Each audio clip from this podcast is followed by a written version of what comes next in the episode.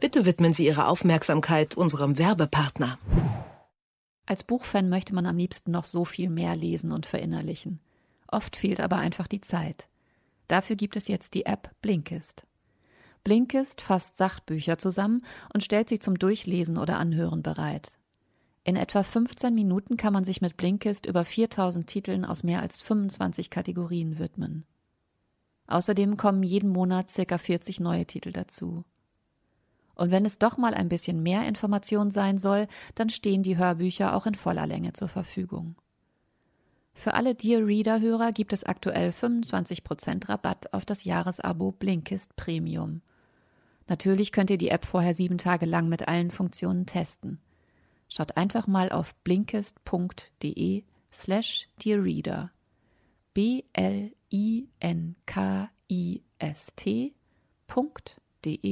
slash Dear Reader. Dear Reader, der Literatenfunk.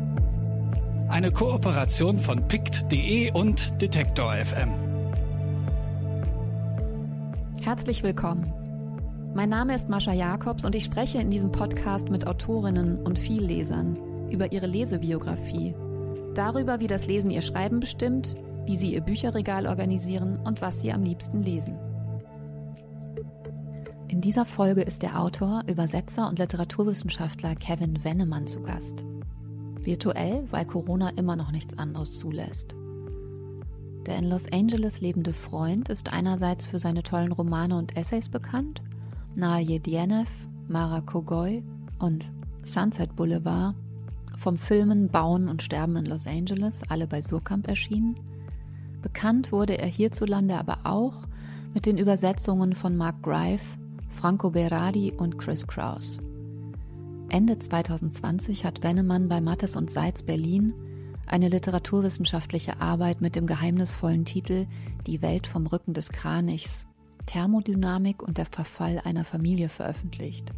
Ein Close Reading der Buddenbrooks und eine Auseinandersetzung mit den gesellschaftlich zu Tode gehetzten Frauenfiguren der Literatur des langen 19. Jahrhunderts. Wir sprechen über den Sadismus der Leser und Leserinnen dieser Zeit, Ermüdungserscheinungen, seine Lieblingsbücher, Antifaschismus, die Monotonie des Lockdowns und den Ausweg, den das Träumen und Sehnen verspricht. Viel Spaß beim Zuhören. Also das einzig Positive an Corona ist, dass mein Podcast nicht mehr darauf angewiesen ist, dass die Leute unbedingt in Berlin sind und in meiner Wohnung sitzen können, sondern dass ich jetzt auch diejenigen kontaktieren kann, die weiter weg wohnen. Und deswegen freue ich mich sehr, dass dieses Mal Kevin Wennemann zu Gast ist. Danke für die schöne Einladung. Und du bist in Los Angeles, weil du dort unterrichtest. Du hast eine Professur für German Studies. Ja, genau, ja. An einem All-Female College. Mhm. Genau, ja. Das College lässt nur Frauen zu. Allerdings befindet sich das in so einem kleinen Dorf, wo noch vier andere Colleges sind, die alle ähm, sowohl Männer als auch Frauen ähm, zulassen und alle anderen Gender. Und die fünf Colleges tauschen sich untereinander aus, was so das, die, die, Kurs, die Kursangebote geht, aber auch was die Studierenden angeht. Das heißt, dass bei uns eigentlich die wenigsten Kurse wirklich nur von Frauen besucht werden, sondern eigentlich immer auch Studierende von den anderen Colleges dabei sind, fast immer, mit einigen wenigen Ausnahmen. Es ist kein Wunder, dass jetzt auch eine literaturwissenschaftliche Veröffentlichung von dir auf dem Markt ist, weil du eben auch Literaturwissenschaftler bist und als Literaturwissenschaftler lehrst. Und das Buch, was gerade bei Mattes und Seitz Berlin erschienen ist, heißt Die Welt vom Rücken des Kranichs und ist im Prinzip ein Close Reading der Buddenbrocks, aber nicht nur. Also es gibt auch noch einige andere Exkurse zu anderen Büchern. Weil es in diesem Podcast schon häufiger um Thomas Mann ging, muss ich dir direkt die Frage stellen, magst du die Buddenbrocks auch wirklich? Ich habe mich tatsächlich nie sehr für Thomas Mann interessiert, hatte vielleicht mal den Zauberberg gelesen vor 20 Jahren und Tod in Venedig, was ich wirklich sehr schön finde eigentlich. Und die Buddenbrocks eigentlich auch nur ein einziges Mal.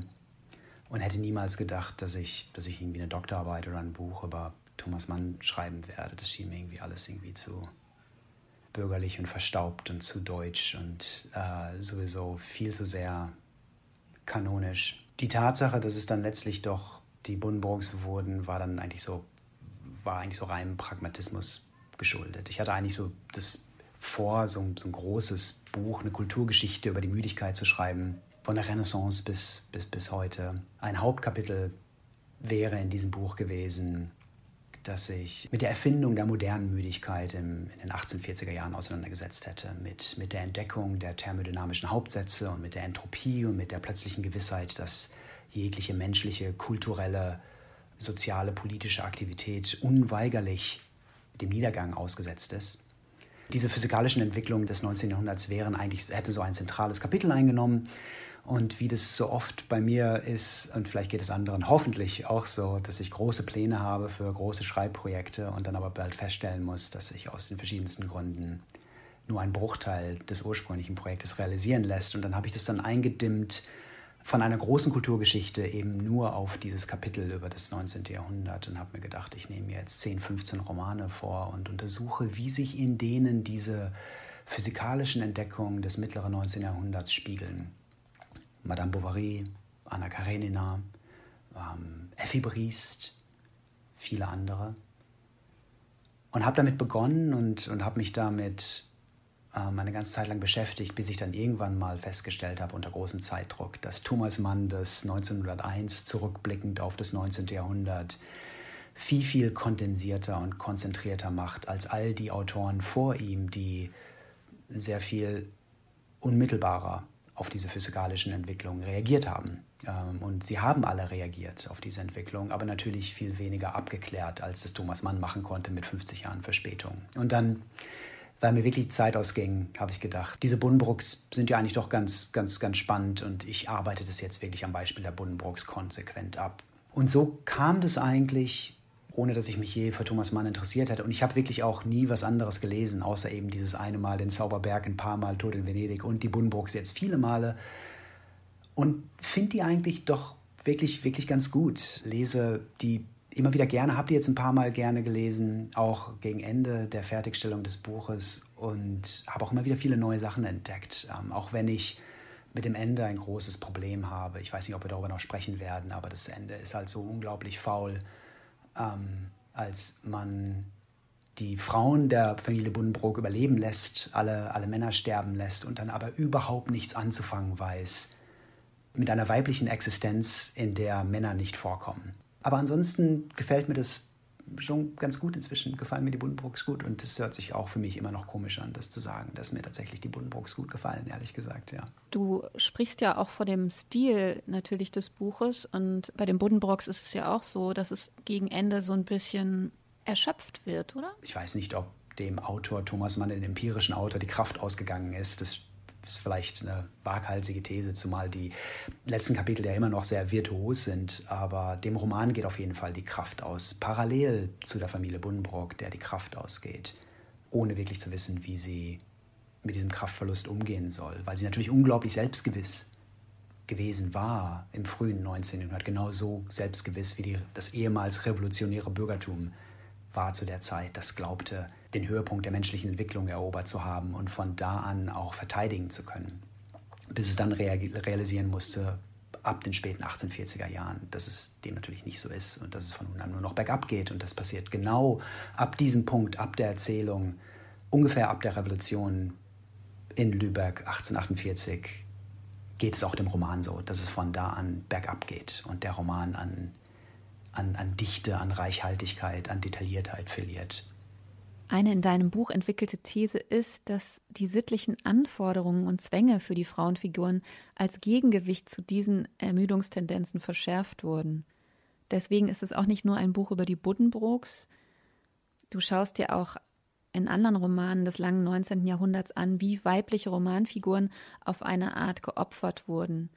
Das ist wahnsinnig toll und interessant, nochmal so einen Überblick über eine Epoche zu bekommen die widerständige Frauen in der Literatur zum Tode verpflichtete. Mhm. Ja, ich finde es wirklich sehr erstaunlich, wenn man sich diese, diese, diese Romane des, des 19. Jahrhunderts genauer anschaut. Bis ungefähr zur Jahrhundertmitte gibt es für Frauenfiguren, die sich nicht so ganz sicher sind, ob sie jetzt wirklich der familiären Erwartung folgen wollen, repräsentativ zu heiraten oder sich anderweitig der gesellschaftlichen Moral zu unterwerfen wie es für Männer nie erforderlich ist, dass diese Romane bis ungefähr zur Mitte des 19. Jahrhunderts diesen Frauen trotzdem, trotz aller Verstöße, trotz, trotz aller Spielereien mit ihrem, mit ihrem wahren Selbst oder trotz aller Entdeckungsversuche ihres Begehrens, dass, dass diese Romane diesen Figuren immerhin noch die Möglichkeit geben, zu heiraten und dadurch einer Bestrafung, einer gesellschaftlichen, einer moralischen oder einer familiären oder anderweitig kulturellen Bestrafung zu entgehen. Und diese Möglichkeit gibt es dann ab den 1840er Jahren immer seltener.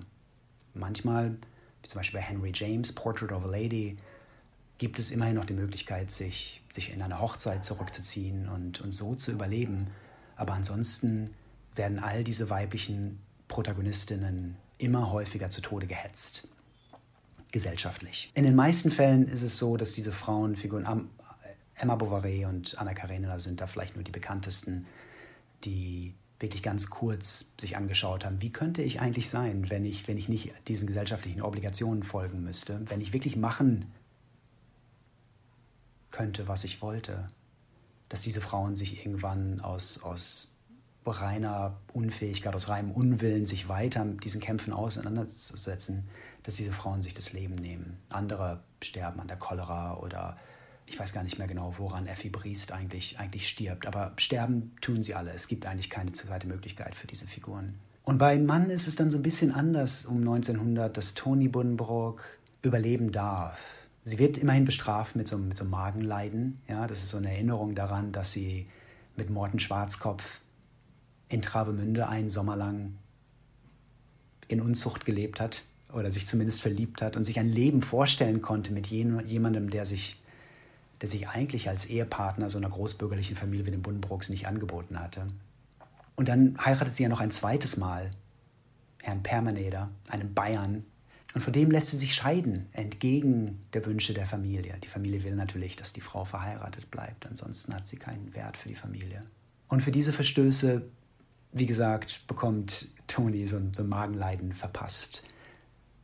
Immerhin darf sie überleben. Und das ist bei Mann eigentlich eine neue Entwicklung. Aber wie ich schon am Anfang angedeutet habe, er weiß dann eigentlich nicht mehr mit ihr anzufangen. Er lässt sie überleben, aber wie es jetzt weitergehen soll mit ihr und was sie jetzt mit diesem neu gefundenen Selbstbewusstsein anfangen könnte, das kann er sich noch nicht so richtig vorstellen. Was warst du für als Kind für ein Leser oder wann hast du angefangen zu lesen?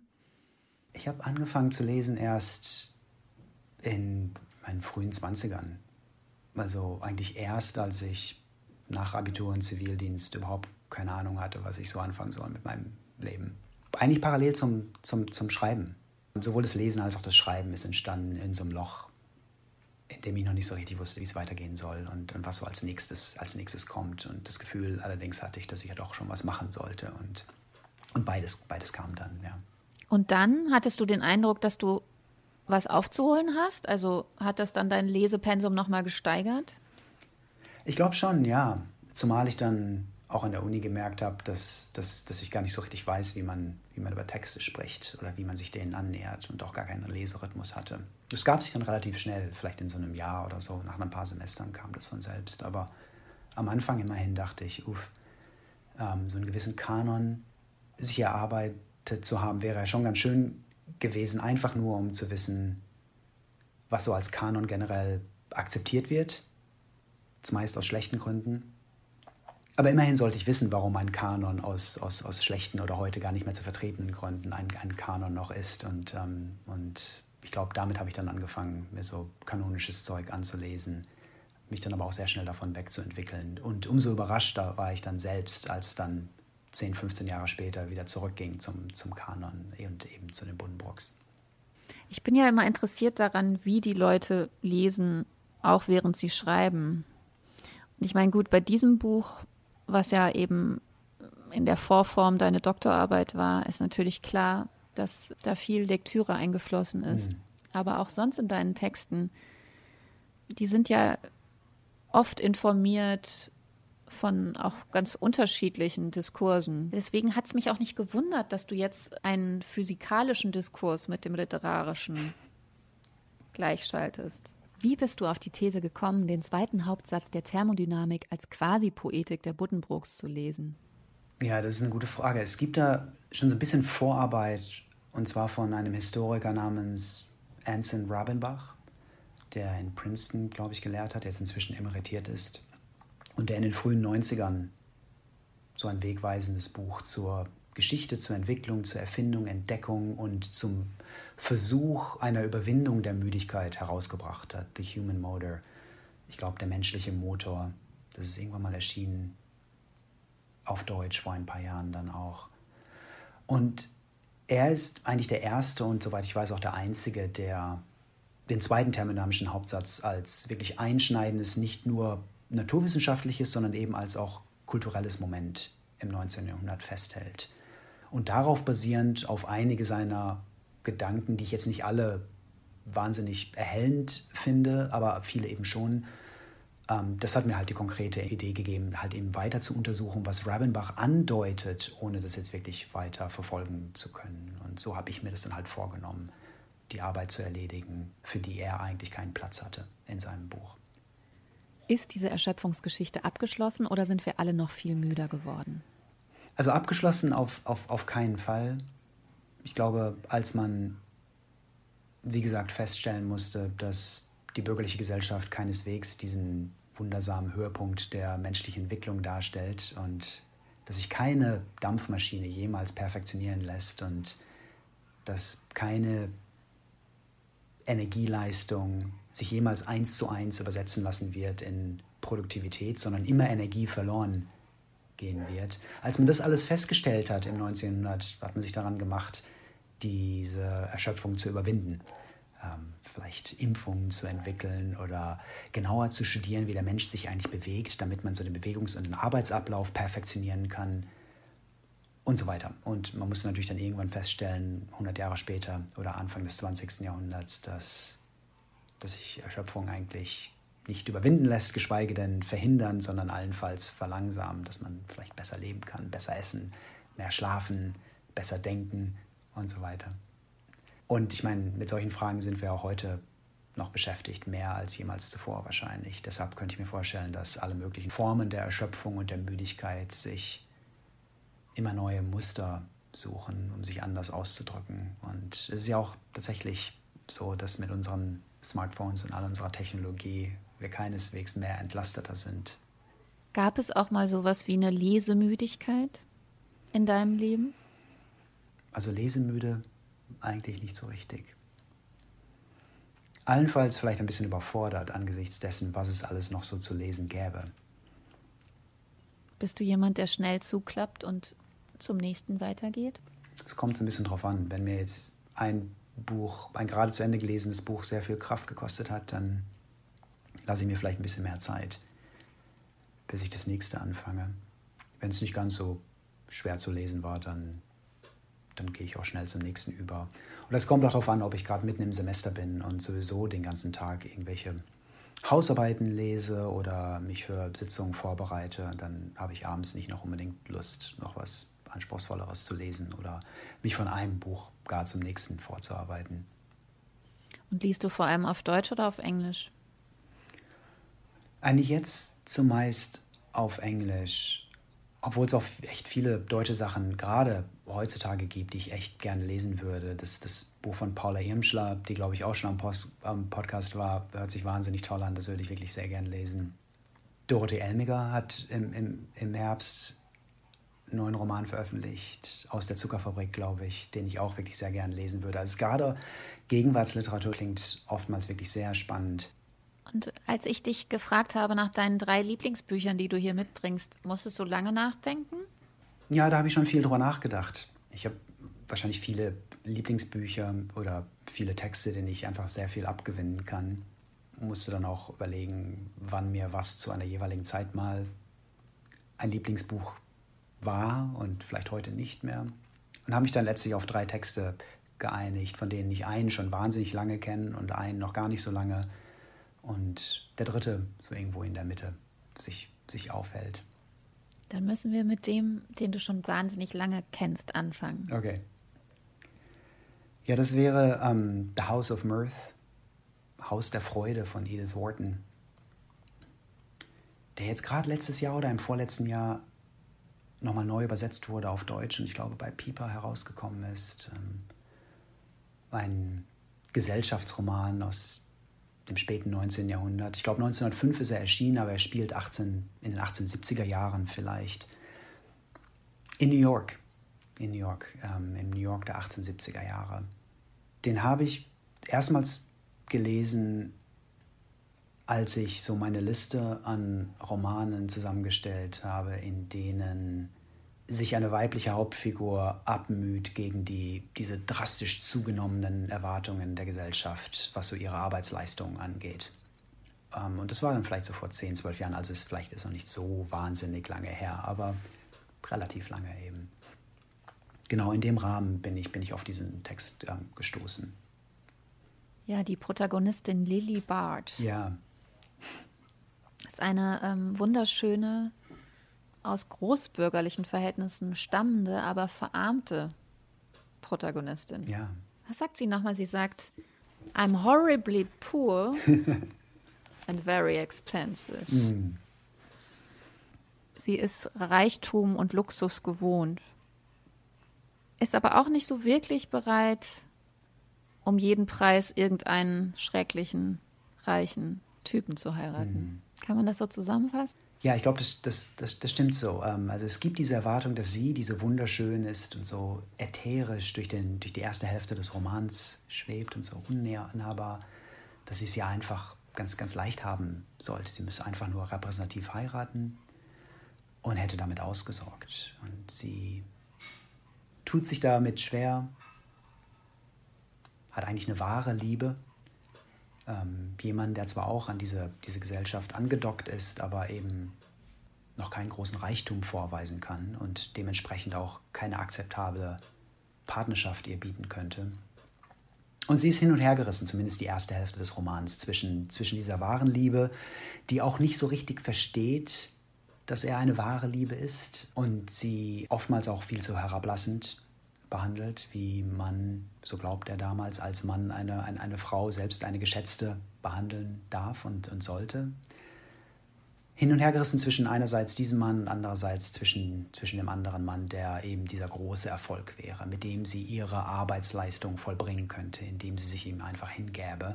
Und das tut sie dann aber auch nicht und bis zum Schluss nicht. Also sie oszilliert halt zwischen diesen beiden, beiden Polen und, und überlebt halt die meiste Zeit gesellschaftlich, auch finanziell, weil, es immer wieder Zuwendungen gibt von allen möglichen Seiten und hier mal ein kleines Erbe und da ein kleines Erbe, bis sich, bis sich so ein Lebensstil dann einfach nicht mehr tragen lässt, weil die Gesellschaft um sie herum registriert, dass sie all die dargebotenen Chancen halt ausgeschlagen hat und dass sie es einfach hätte haben können, aber einen schweren Weg gewählt hat. Und es gibt dann dieses wirklich fürchterliche Ende, wo sie, ich glaube sogar die Fifth Avenue in, in, in Manhattan hinunterläuft von ihrem Arbeitsplatz, der inzwischen auch tatsächlich ein Arbeitsplatz ist, ein, ein manueller Arbeitsplatz, wo sie irgendwas näht oder schneidert oder irgendwas maschinell produziert. Das habe ich sogar schon vergessen. So eine Hutmacherin. Hutmacherin, Hutmacherin mhm. vielleicht, ja. Und wo sie, wo sie dann so dem Weg diese, diese, diese Hauptstraße hinunter quasi gehetzt von gesellschaftlichen Erwartungen buchstäblich vergeht. Und was ich ganz schön finde an dem Roman ist allerdings, dass dass Wharton gegen Ende zu kommunizieren scheint, dass es jetzt auch mal genug sein muss mit diesem rituellen Opfern all dieser weiblichen Hauptfiguren auf so einem großen Scheiterhaufen des 19. Jahrhunderts und uns eben jene Vision zu geben scheint für das 20. Jahrhundert, in dem halt so ein, so ein Sadismus auch seitens der Leserschaft nicht mehr gefüttert wird oder nicht mehr befriedigt wird. Und es eine Vision gibt für eine Literatur im 20. Jahrhundert, die ja, de, deren, deren Narrativ nicht mehr von so einem Sadismus abhängt, die nicht mehr darauf hinauslaufen muss, weibliche Hauptfiguren zu opfern, sondern sich eben auch andere Narrative für so eine weibliche Hauptfigur entsinnen kann. Und also eben genau das tut, was, was man in den Buddenbrooks noch nicht kann. Und das findet am Ende von The House of Mirth statt. Und das finde ich ähm, ja immer sehr berührend ihr Blick auch auf die New Yorker High Society ist halt auch sehr klarsichtig und sehr, sehr direkt. Mhm. Also das hat mich schon gewundert für die Zeit, auch in der es geschrieben wurde. Das mhm. ist schon so, hm, ist auch ganz schön knallhart und glasklar. Mhm. Ja, ich glaube, Wharton selbst war ja natürlich auch Teil dieser High Society. ich weiß gar nicht allzu viel über ihre Biografie, außer dass sie wahrscheinlich viel dessen miterlebt hat, was, was Lily Bart miterlebt. Ähm, dass sie in dieser Gesellschaft aufgewachsen ist, groß geworden ist, in der Gesellschaft geheiratet hat, irgendwann mal das Glück gehabt hat, auch wieder einen Schritt hinaus tun zu können und reisen zu können und so weiter. Ja, sie hat diesen Text schon, soweit ich weiß, aus sehr großer Nähe geschrieben. Und sie hat ihn erst mit Mitte 40 geschrieben. Ah, okay. Und das war ihr Debüt. Ähm, als Fortsetzungsroman geplant mhm. und dann unter großem Druck. Also sie hatte nicht lange Zeit dafür.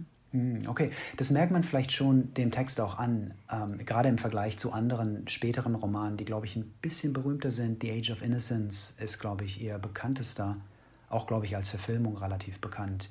Ja, Zeit der Unschuld. Zeit der Unschuld. Von Martin Scorsese. Ah, okay. Verfilmt. Ja. Also wahrscheinlich hätte man da nochmal ein Jahr beim Lektorieren verbringen können oder das Ganze nochmal so ein bisschen mitreißender gestalten ähm, können. Aber mir macht es trotzdem Spaß, das zu lesen. Dieser Podcast wird ermöglicht durch mojoreads.de. Mojo ist der neue Bioladen für Bücher im Netz.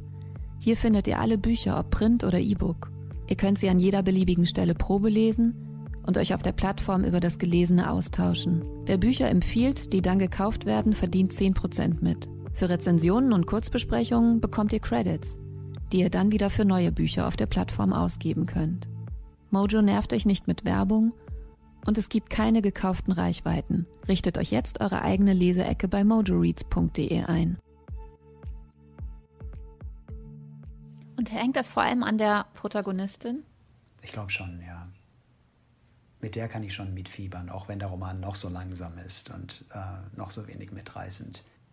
Ich glaube, man, oder ich kann mich da zumindest sehr gut ereifern wenn ich so diesen Ungerechtigkeiten, die ihr zuteil werden, folge und ähm, und aber auch andererseits zu dieser, dieser, dieser Leidenschaft, mit der Warden Lily Bart halt darstellt. Ich glaube, das sind die, die, die Höhepunkte, glaube ich. Diese, diese Empathie, die sie hat für ihre Figur und vielleicht auch so die Detailfülle, mit der, mit der sie Lily Barts Träume und Vorstellungen und Wünsche und aber auch ihren Zorn darstellt. Ich glaube, das, das macht mir schon ziemlich viel Spaß.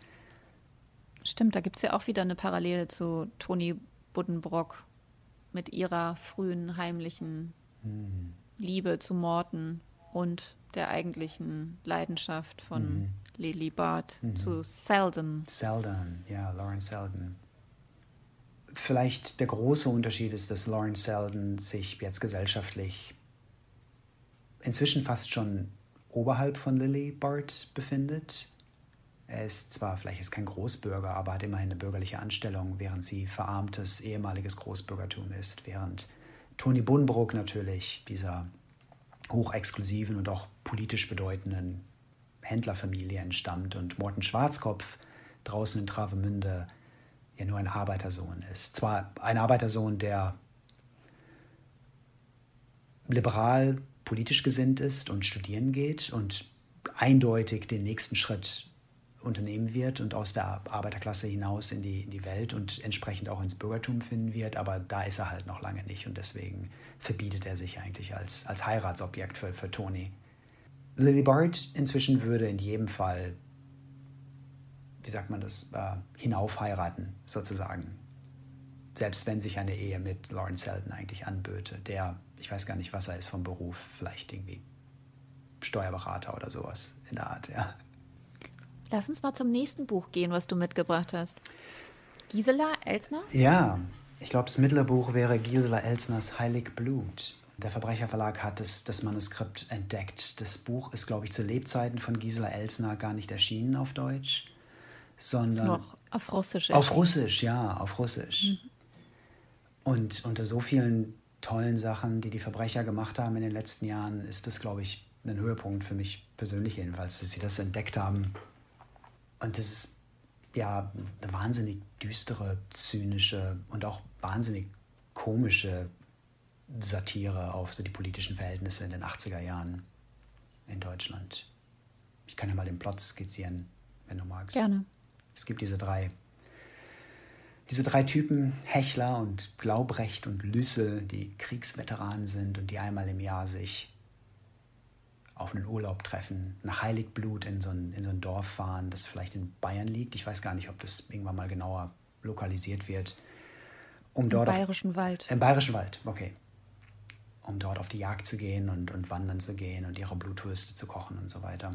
Und normalerweise kommt immer noch jemand mit, der Gösch heißt, der aber in diesem Jahr nicht mitkommt, sondern stattdessen seinen, in Anführungsstrichen, verweichlichten, effeminierten, mir fehlt noch ein Adjektiv, aber in jeder Hinsicht unzulänglichen Sohn mitzuschicken. Ja, die vier eigentlichen Urlauber sind krasse Antisemiten, wahnsinnig stolz auf ihre militärischen Leistungen im Zweiten Weltkrieg, also wirklich sprichwörtlich autoritäre Charaktere, die so alles das verkörpern, also dieses gesamte brutale, gewaltsame Potenzial verkörpern, das in den 80er Jahren unter dieser aufgeklärten, geläuterten, vermeintlich vergangenheitsbewältigten deutschen Oberfläche nach wie vor so vor sich hin brodelt und nur darauf wartet, an die Oberfläche zurückzugelangen und vielleicht jetzt gerade in den letzten paar Jahren wirklich an die Oberfläche zurückgelangt ist.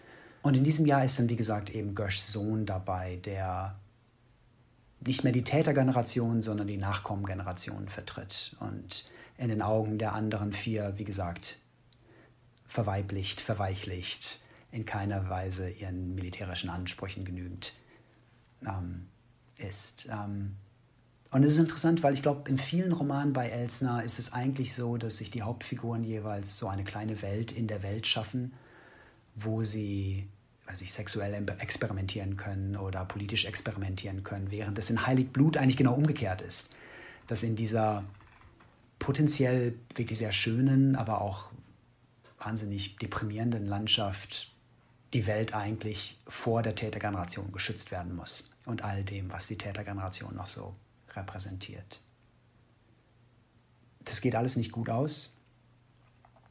Gösch als der junge Gösch als Repräsentation des, diesen, dieses politischen und gesellschaftlichen Mainstreams, der sich für aufgeklärt und wie gesagt geläutert hält, ist dieser unglaublichen Brutalität der Vätergeneration überhaupt gar nicht, gar nicht gewachsen. Und es liegt auch daran, dass er als Repräsentant dieser Gesellschaft sich zur Erklärung dessen, was die Vätergeneration getan und an Verbrechen verbrochen hat, eigentlich nicht mehr zur Verfügung hat als, als so apologetische Floskeln. Also er bringt ein Tagebuch mit auf diese Reise und will eigentlich skizzieren, was ihm so alles widerfährt, während er mit den dreien unterwegs ist, wandert, jagt und so weiter. Zu einem fortgeschrittenen Zeitpunkt des Romans bekommen wir einen Einblick in dieses, dieses Tagebuch und wir bekommen Zugang zu seinen Notizen. Und er hat eigentlich nur drei Notizen gemacht. Er sagt, Erstens, dass er es eigentlich nicht erwarten kann, bis die Ferien vorbei sind, was eine quasi gesellschaftliche Floskel insofern ist, als dass sie reflektiert auf diese Selbstzufriedenheit und Behäbigkeit und die, die Faulheit einer Gesellschaft, die überzeugt davon ist, dass man es einfach nur aussitzen muss, bis, weiß nicht, von mir aus diese Tätergeneration dahingestorben ist oder dass die politischen Tendenzen, die mit ihr weitergetragen werden, irgendwann schon verstummen werden oder sich verstummen lassen, ohne dass man jetzt wirklich allzu viel dafür tun müsste. Und die zweite Notiz sagt, dass falls es eine Konfrontation irgendwann mal mit den anderen drei geben sollte, dann ließen sich für ihn und damit auch wiederum für die Gesellschaft, die Gösch, der junge Gösch repräsentiert, all das Vergangene ganz einfach ent entwaffnen, indem man sich einfach einredet, dass solche Figuren nichts weiter als Clowns sind. Also das heißt, eine, eine Notiz, die unsere Überzeugung vielleicht auch reflektiert, dass man vielleicht solche Tendenzen wie jene, die von, den, von diesen dreien Kriegsveteranen eben vertreten werden oder auch aktuelle Tendenzen wie jene der AfD, dass man die vielleicht gar nicht so ernst nehmen muss. Das ist also alles nur Spektakel und Zirkus und es erledigt sich irgendwann selbst, sobald ihm sozusagen die die Energie ausgeht. Und ich glaube, die dritte Notiz von Gösch in seinem, in seinem Tagebuch beschreibt eigentlich diese, diese wirklich blinde Überzeugung, dass außerhalb dieses Dorfes Heiligblut, dass außerhalb dieser Jagdgesellschaft die, die, die moralischen und politischen Mechanismen der bürgerlichen Gesellschaft schon effektiv genug sein werden, um diese Vätergeneration in den Griff zu bekommen sodass eigentlich jede Selbstreflexion darüber, was wir selbst eigentlich leisten können, was Gösch leisten könnte, theoretisch, wenn er denn sich überhaupt dazu aufraffen würde, dass so eine Selbstreflexion eigentlich unnötig ist, weil früher oder später all das, was die drei Jäger repräsentieren, sich sowieso automatisch eindämmen lassen wird, aufgrund jener demokratischen Strukturen, die sich, die errichtet wurden. Also Selbstzufriedenheit einerseits, Arroganz, dass solche politischen Tendenzen sowieso lächerlich sind und drittens die Überzeugung, dass alles schon irgendwie wieder gut wird, weil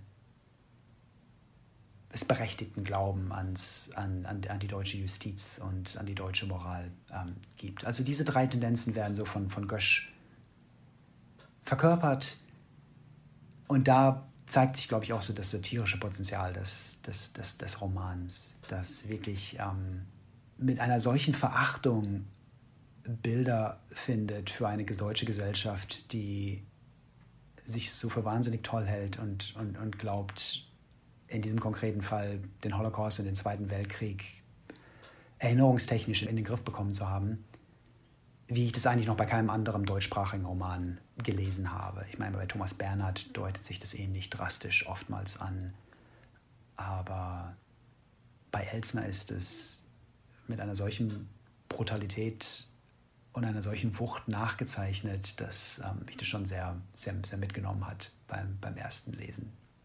Und das ist, finde ich, das Tolle an Gisela Elsners Prosa, dass sie deutsche faschistische Kontinuitäten bis tief in die 80er Jahre hinein nachzeichnet und auch darüber hinaus.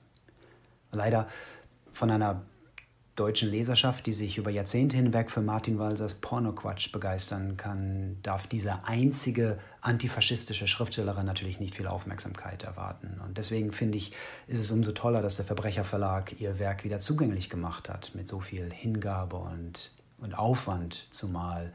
Und das gilt insbesondere, finde ich, für Heiligblut. Ist das eine Form von politischer Literatur, die du magst? Oder gibt es auch Formen, vielleicht andersrum gefragt, von politischer Literatur, die du nicht magst? Ich glaube, dazu müsste ich irgendwie in der Lage sein, definieren zu können, was politische Literatur konkret ist. Und daran würde ich, glaube ich, schon scheitern. Naja, manchmal kann es ja so ein bisschen nerven, wenn es irgendwie viel zu eindeutig ist. Mhm. Und ähm, Elsner scheint mir jetzt jemand zu sein, die das so stark überspitzt dass natürlich diese Eindeutigkeit sich schon auf eine Art wieder verflüchtigt. Mhm. Die Satire ist da vielleicht eine, ein ganz guter Ausweg. Ja, einerseits ist es natürlich Teil des literarischen Kunststücks, eine gewisse Eindeutigkeit kommunizieren zu können, ohne allzu eindeutig zu sein. Andererseits will man natürlich auch sicher gehen, dass man nicht allzu sehr in die Allegorie abdriftet ähm, und damit jeden Kontakt zu wirklichen politischen Verhältnissen verliert. Und vielleicht ist das das Kunststück, so sich die Waage zu halten zwischen, zwischen einer konkreten Analyse, ohne allzu plakativ zu wirken, aber dann wiederum, ich meine, wenn es dem politischen Anspruch hilft, dann darf es auch von mir aus gerne plakativ sein, ähm, wenn es denn wirkt. Dann ist, denke ich mal, literarische Qualität eher zweitrangig. Das heißt, du kannst dich auch für einen funktionalen Begriff von Literatur begeistern? Schon, wenn es wirklich rein funktional ist. Das, das passt mir auch sehr gut. Ähm, ich unterrichte seit ein paar Jahren jedes Jahr ein Seminar zur, zur Geschichte des Manifestschreibens. Und zwar müssen natürlich gute Manifeste, die entsprechend Wirkung zeigen und wirklich auch einschlagen, auch literarisch gut sein. Aber das Wichtige ist natürlich, dass sie funktional wirken und kommunizieren können in möglichst überzeugender Weise, was kommuniziert werden muss. Und das finde ich schon sehr spannend. Dafür kann ich mich durchaus begeistern, ja. Das dritte Buch oder die dritte Erzählung, die du mitgebracht hast, ist von Natalia Ginsburg. Genau. Ich habe es erst unmittelbar, bevor wir jetzt angefangen haben zu sprechen, gelesen und ähm, finde es ganz, ganz toll. Ich freue mich also über mhm. deine Ausführungen. Also es handelt sich um die Geschichte Winter in den Abruzzen, die erschienen ist in, in einem Sammelband Die kleinen Tugenden, glaube ich, die kleinen Tugenden bei der Friedenauer Presse erschienen. Ich weiß nicht, ob der jetzt noch erhältlich ist im Moment, aber ich finde es sehr, sehr spannend, wie diese Erzählung, dieser Essay sich, sich aus dem quasi sprachlichen Nichts heraus zu etwas sehr fund Fundamentalen und sehr Bewegenden hinaus hinauf entwickelt. Vielleicht zum Kontext. Ich glaube, Natalia Günzburg hat so von den 1910er Jahren bis in die 80er gelebt, ähm, kommt aus einer Turiner halbjüdischen Familie, hat dann irgendwann schon re recht, recht früh einen antifaschistischen Aktivisten geheiratet, Leone Ginsburg. Und die beiden wurden dann Ende der 30er Jahre, Anfang der 40er Jahre ins Exil geschickt von den italienischen Faschisten, aber nicht ins Exil außerhalb Italien. Also sie wurden nicht vertrieben, sondern die wurden wirklich ganz konkret in ein Bergdorf in den Abruzzen versandt, um von dort aus eben keine Gefahr mehr zu sein und nicht mehr am Turiner intellektuellen Leben teilnehmen zu können. Das Dorf heißt Pizzoli, aber nichts von all dem wird, wird in dem Text beschrieben. Ähm, man kann es halt nachlesen, dass Pizzoli heißt und eigentlich ganz idyllisch aussieht heutzutage.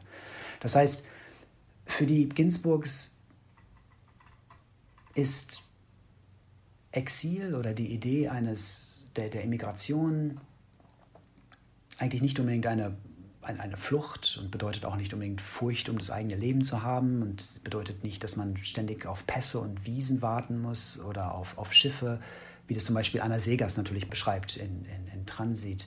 Für die Ginsburgs ist das Exil das exakte Gegenteil, es ist etwas sehr Stationäres, etwas, eine Einsperrung sozusagen. Sie schreibt im Text, an die Decke unseres Zimmers war ein Adler gemalt und ich betrachtete oft diesen Adler und dachte, das ist das Exil. Das Exil war dieser Adler und das Murmeln des grünen Herdes und die weite, schweigende Landschaft und der reglose Schnee. Das heißt, für sie ist Exil das Eingesperrtsein und die Unmöglichkeit, den eigenen Lebensgewohnheiten nachgehen zu können und eine unter normalen Umständen ganz unfassbare Einschränkung unserer normalen Lebensstände, Lebensumstände akzeptieren zu müssen. Und das ist natürlich eine sehr bemühte und wahrscheinlich auch unzulässige Parallele, die ich da jetzt eröffnen will. Aber natürlich fühle ich mich erinnert ähm, an das sehr notwendige und lebenrettende Eingesperrtsein, dem wir uns alle gerade ausgesetzt sehen, seit März ungefähr 2020. Und sie kann dem allerdings auch sehr viel abgewinnen und also diese Geschichte ist, ist, biografisch und sie, sie benennt zwar sich selbst nicht oder sie benennt die Erzählfigur im Text nicht und sie benennt auch mit einem Namen den Mann der Erzählfigur nicht, aber sprechen wir vielleicht über die Erzählfigur und nicht über die Erzählerin Natalia Günzburg. Sie reist ab, paar Jahre später, ihr Mann ist ähm, irgendwann aus diesem Dorf verschleppt worden und zu Tode gefoltert worden in einem Gefängnis in Rom 1944.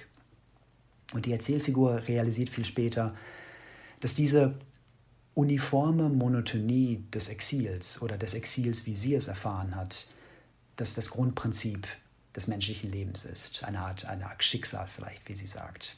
Und sie sagt, dass, dass alle Träume, die wir hegen, der eigentliche Motor für alles Agieren ist. Die Grundform ist die Monotonie und alles andere besteht eigentlich nur aus Träumen, Hoffnungen und Sehnsüchtigen. Und so im, im Nachhinein für sie sind Träumen, sich sehnen oder hoffen, sind solche Aktivitäten eigentlich für sie genauso gut wie, wie wirkliches Handeln, weil sie sich eingestehen muss, dass die meisten Sehnsüchte, Hoffnungen, Träume sich sowieso nicht umsetzen lassen werden. Das heißt, das Beste, was man eigentlich machen kann, sagt sie im Nachhinein, ist, diese Grundmonotonie zu füllen mit Träumen, Sehnen und Hoffen. Und deswegen ist das Resultat ihres Gedankengangs, dass sie sagt, die Zeit damals in den Abruzzen, eingesperrt im Exil, war eigentlich die beste Zeit meines Lebens, weil ich alle Zeit der Welt hatte dazu, zu träumen, hoffen und sich zu sehnen und diese, diese Monotonie wirklich akzeptieren konnte und wirklich entdecken konnte in ihrer Reinheit, in ihrer mh, hm, Ursprünglichkeit vielleicht. Die einzige Reue, die sie halt hat, ist, nicht noch mehr gemacht zu haben, nicht noch mehr geträumt zu haben damals. Und das klingt vielleicht so ein bisschen apothekenkalenderhaft. Und wenn das der Fall sein sollte, dann auch nur, weil ich es nicht so gut beschreibe, wie Ginsburg selbst es tut in ihrer Erzählung. Und deswegen empfehle ich das vielleicht einfach nachzulesen. Es ist auch ganz kurz, nur acht Seiten. Ich habe das natürlich auch sofort auf die aktuelle Situation bezogen, mhm. Mhm. dass die Abwehr gegen die Monotonie vielleicht einfach zu viel Raum einnimmt und anstattdessen mhm. die Träumereien und ähm, Hoffnungen vielleicht einen mhm. größeren Raum einnehmen sollten für uns mhm. alle. Mhm. Aber ihr solltet das lesen, wir können das einfach nicht so gut beschreiben. Ich danke dir so, dass du da warst. Vielen Dank, dass ich da sein durfte. Das war toll. Mein nächster Gast ist Dimitri Kapitelmann. Wir sprechen über brutale Bürokratie und seine Lesegewohnheiten. Dear Reader, der Literatenfunk. Eine Kooperation von pict.de und Detektor FM.